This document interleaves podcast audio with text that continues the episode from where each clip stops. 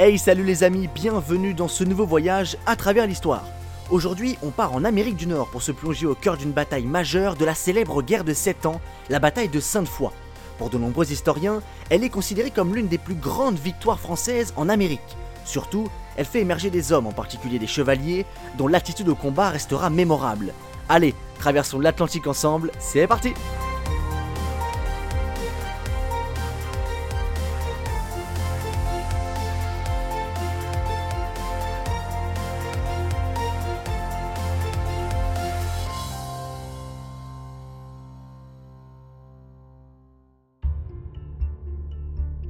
Dans l'imaginaire commun, la bataille de Sainte-Foy est fort méconnue. Pourtant, elle se solde par une victoire éclatante qui mérite bien sa place au panthéon des prouesses militaires françaises. Français et Anglais sont bien connus pour s'être battus en Europe et même à de nombreuses reprises en France. Mais les affrontements se sont parfois exportés de l'autre côté de l'Atlantique, en Amérique du Nord, dans le cadre des conquêtes coloniales. Le 28 avril 1760, à Sainte-Foy, non loin de Québec, éclate une bataille, un affrontement qui marquera l'histoire de la présence française en Amérique, elle s'inscrit dans la période de la guerre de 7 ans, qui opposa de 1756 à 1763, grosso modo français, prussiens, autrichiens et anglais sur divers continents. Malgré cette victoire sur les Anglais, la France perdra un peu plus tard bon nombre de ses colonies en Amérique au profit des Anglais qui y renforceront leur présence. Mais avant d'en arriver là, revenons un peu en arrière. Avant de parler de la bataille de Sainte-Foy, prenons le temps de parler du contexte. Grosso modo, à partir du XVIe siècle, la France et la Grande-Bretagne commencent à regarder avec envie l'Amérique du Nord, découverte peu de temps avant par Christophe Colomb. Mais rappelons tout de même que les deux pays avaient pour but, comme Colomb un peu plus tôt, de rejoindre l'Orient en passant par l'Amérique. Et là, c'est alors que des hommes dont les noms resteront dans l'histoire sont envoyés en Amérique pour l'explorer et y fonder des colonies. À titre d'exemple, François Ier envoie le célèbre Jacques Cartier fonder une colonie à Cap-Rouge, un peu plus tard, Charles IX envoie Jean Ribaud fonder ce que l'on appellera la Floride française. Au fur et à mesure des explorations et des fondations de colonies, la France se dote d'un vaste empire colonial en Amérique qui s'étend de la Floride au Canada en passant par la Louisiane. Et c'est ce qu'on appelle la Nouvelle-France. Du côté anglais, la trajectoire est globalement similaire. L'empire colonial anglais grandit au fil du temps et des conquêtes jusqu'à rassembler 13 colonies. 13 colonies qui deviendront plus tard les États-Unis d'Amérique, 13 colonies qui seront représentées par 13 bandes rouges et blanches sur le drapeau américain. Évidemment, vous commencez à connaître la chanson, mais la coexistence entre français et anglais ne fait pas souvent bon ménage.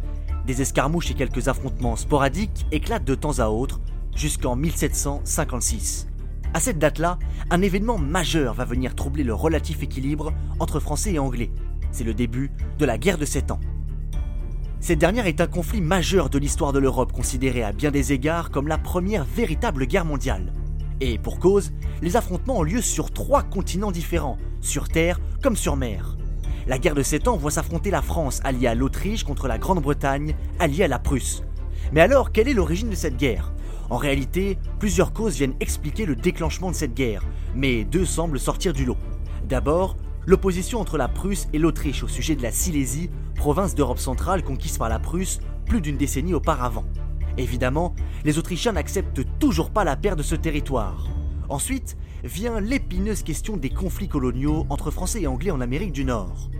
La France de Louis XV s'inquiète grandement des velléités de conquête de la Grande-Bretagne qui regarde avec envie les possessions françaises, regroupées sous le terme de Nouvelle-France. Les raisons de cette opposition sont nombreuses. D'abord, les Anglais craignent une expansion du catholicisme en Amérique du Nord. Ensuite, la question des droits de pêche au large de Terre-Neuve est aussi une variable importante dans l'équation. Mais surtout, vient la question de la vallée de l'Ohio dont le contrôle est un enjeu majeur pour les deux puissances. Tout cela mène à la guerre dès 1756, une guerre qui durera 7 ans. Les affrontements ont lieu sur plusieurs continents, en particulier en Europe. Mais nous, nous allons plutôt traverser l'Atlantique pour nous concentrer sur la situation en Amérique. S'engage alors ce qu'on appelle la guerre de la conquête entre Français et Britanniques au sein du contexte général de la guerre de 7 ans. Et à partir de là, nous ne sommes plus très loin de la bataille de Sainte-Foy. Mais mes chers amis, pas si vite. Avant d'arriver à Sainte-Foy, prenons le temps de parler du 13 septembre 1759. Ce jour-là, la bataille des plaines d'Abraham fait rage. À Québec, la France tente de tenir le siège face à une armée britannique déterminée à s'emparer de la ville. La France, malgré l'arrivée de quelques grands généraux comme Bougainville, s'incline et doit déplorer la mort de certains d'entre eux. En conséquence, la ville de Québec passe aux mains des Britanniques qui enchaînent les succès. À la suite de cette déroute, le lieutenant général du Canada Pierre Rigaud de Vaudreuil et le général François Gaston de Lévis envoient des navires vers la France afin de demander de l'aide à Versailles dans le but d'organiser une retraite vers Montréal. En parallèle, l'hiver est très rigoureux pour les Britanniques. Les vivres commencent à se faire rares et la destruction partielle de la ville ne permet pas de loger tout le monde dans des conditions décentes. De petits détachements de miliciens français empêchaient la garnison du général anglais James Murray de se ravitailler à l'extérieur, S'ajoutaient également de petits groupes d'Indiens alliés aux Français qui étaient très mobiles et qui attaquaient les avant-postes britanniques. Néanmoins, le général en chef, James Murray, ne laisse tomber personne et passe à l'action. Il fait construire des blocos pour abriter les hommes et renforcer la ville parce qu'il sait que les Français ne voudront pas rester sur une déroute de la sorte. Et il a raison. À peine l'hiver terminé que Lévis et Vaudreuil prévoient déjà une marche vers Québec. Les deux hommes semblent avoir tiré les leçons de la défaite des plaines d'Abraham ils intègrent des miliciens canadiens et des Amérindiens aux troupes régulières en s'appuyant sur leurs compétences et leur expérience. Il s'agissait pour les deux hommes de changer légèrement la tactique en délaissant la manière classique de se battre, parfaitement symétrique et organisée. Les Amérindiens maîtrisaient la guerre d'embuscade. Lévis fait ramener des munitions par bateau et dresse une armée. Le 20 avril, tout ce beau monde se met en route en direction de Québec. Rien ne semble ralentir les soldats, pas même la pluie ni l'orage.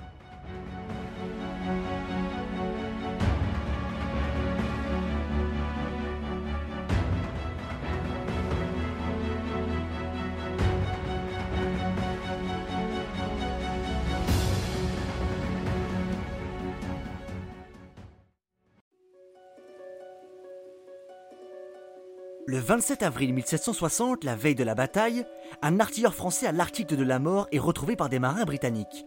Il a été repêché des eaux glaciales après que son embarcation eut fait naufrage. Seul problème, ce dernier révèle aux Anglais qu'une attaque française massive est imminente. James Murray fait alors renforcer la ville, rassemble environ 1000 hommes et organise le placement des canons. Cependant, ce dernier remarque qu'il ne possède pas assez de troupes pour défendre la ville et soutenir un siège. Il décide alors de rejoindre des postes avancés pour stopper l'avancée des Français. C'est ainsi que le 27 avril 1760, Français et Anglais se rencontrent à Sainte-Foy dans la banlieue de Québec. Mais voyant les Français et leurs alliés arriver en trombe, Murray et ses hommes se retranchent dans les hauteurs de la ville avec le projet de pilonner au canon les troupes françaises. Les hommes de Murray commencent alors à creuser des tranchées. Les Anglais ne comptent pas pour autant attendre retranchés dans la ville. Le 28 avril 1760, Murray et 3000 de ses hommes partent à la rencontre des Français. Aidés par des montagnards écossais, ils tentent d'encercler les ennemis. Les belligérants sont en ordre de bataille, prêts à en découdre, et c'est là que la bataille de Sainte-Foy s'engage.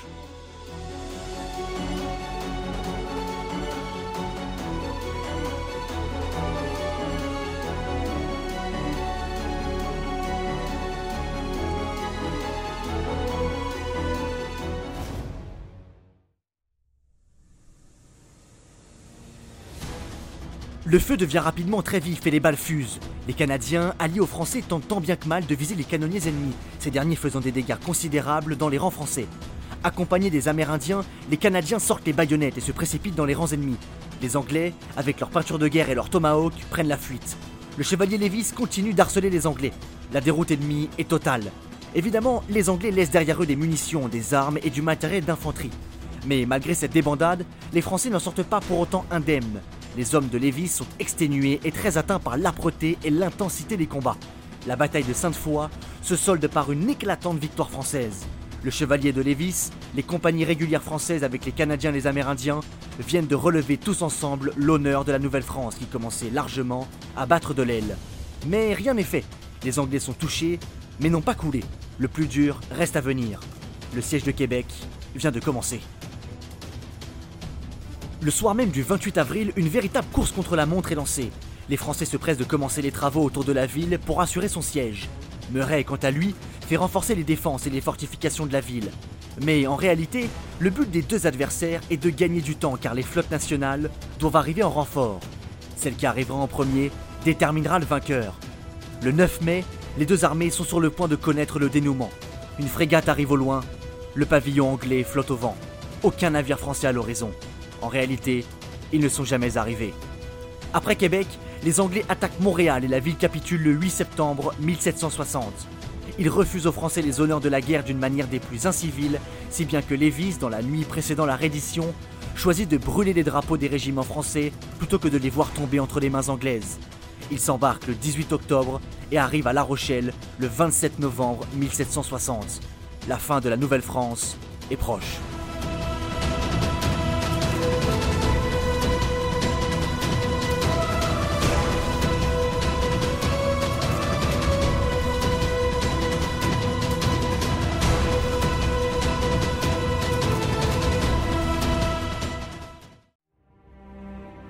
Mais alors, refaisons un peu l'histoire.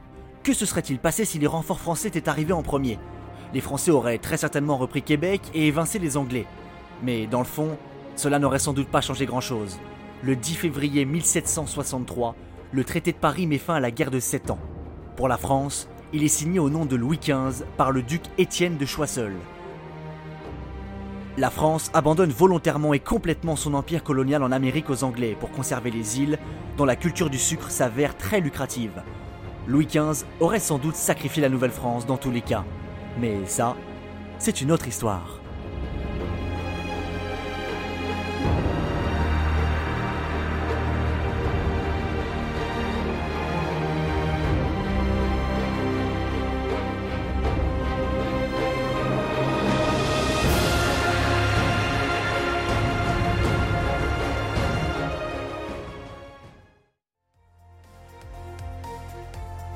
Hey mes chers amis, j'espère que ce beau voyage en Amérique vous a plu au cœur de la bataille de Sainte-Foy.